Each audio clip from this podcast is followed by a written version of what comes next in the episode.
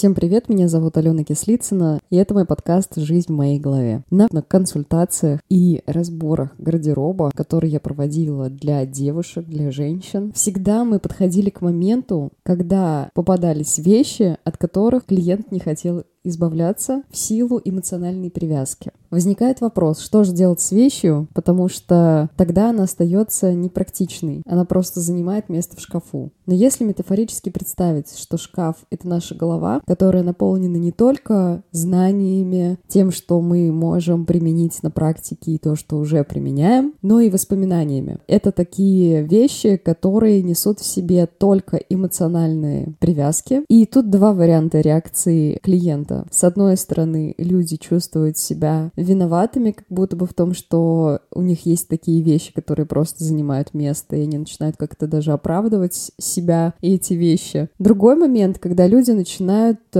в некотором роде нападать и доказывать, хотя я ни слова не говорила против. И в том и в другом случае, как мне кажется, идет защитная реакция, то есть вещь эту эмоцию, это воспоминание хочется защитить. Потому что оно еще живо, потому что спустя долгое время оно все еще несет в себе крючок или кнопку, на которую нажмешь, и начинается воспроизведение эмоции. Наш мозг так устроен, что он не отличает реальное от ирреального. Поэтому все, что мы себе представляем, нашему мозгу кажется, что это все на самом деле реально, и это уже либо происходит, либо происходило, либо будет происходить. И каждый раз, когда мы соприкасаемся с вещью, наполненную, пропитанную вот такими эмоциями, воспоминаниями, наш мозг раз за разом воспроизводит это событие, какую-то ситуацию, которая осталась запечатлена в вашей, в нашей голове воспоминании. Привет, ментальная жвачка. С другой стороны, я не настаиваю на том, чтобы сразу избавляться от этой вещи, потому что очень велика вероятность отката. Что можно сделать в такой ситуации? Берете коробку, пакет, любую емкость, в которую можно поместить эту вещь или эти вещи, если их несколько, и убираете их в самый дальний угол, какое-то темное место, в которое вы, ну, не сможете мозолить, скажем так, себе глаза. И спустя время, например, через полгода, а у кого-то, может быть, и раньше, вполне, вы заглядываете в это место, еще раз достаете эти вещи и смотрите на каждую из них, просматриваете и сравниваете это с тем, что было в тот момент, когда вы их упрятали. Есть несколько вариантов развития события. С одной одной стороны, все может просто сойти на нет. Вы возьмете эту вещь и либо ничего не почувствуете, либо улыбнетесь, там как-то тепло у вас пробежит по телу, но при этом вам уже не нужно будет хранить дальше эту вещь. У вас это просто остается как опыт, как какое-то вот воспоминание внутри вас без надобности хранения физической какой-то вещи. Другой вариант, что у вас может также возникнуть эмоция, но при этом вы захотите все еще оставить эту вещь, вещь и скажете мне, что нет, Алена, это все вообще, все это не работает, твоя теория. И тут есть еще два варианта развития событий. Если вас эта мысль как-то тревожит, вам доставляет это дискомфорт, и вы думаете, да что ж такое-то? Если вас это правда беспокоит, тогда моя следующая рекомендация — разобраться с этим. Либо самостоятельно, если вы чувствуете в себе силы справиться, либо обратиться к специалисту, в частности, к психологу. И второй вариант здесь — это если вас это, опять же, трогает, трогает, но вас не беспокоит то, что раз за разом вас это трогает. И тогда вывод очевиден, вы просто оставляете эту вещь, и она раз за разом просто продолжает вас триггерить на какое-то определенное чувство, на эмоцию. И в этом случае вещь не будет просто так занимать место, она будет занимать функцию воспоминания в вашем шкафу, метафорическом и физическом. Вот такая мысль и полезняха на сегодня. Услышимся. Если вам вам нравится мой подкаст и вы хотите его поддержать, то вы можете сделать это на любой площадке, на которой вы его слушаете. Поставьте лайк, поставьте оценку, напишите комментарий, подпишитесь и репостните этот выпуск в любую удобную для вас соцсеть. Это поможет подкасту быть услышанным большим количеством людей.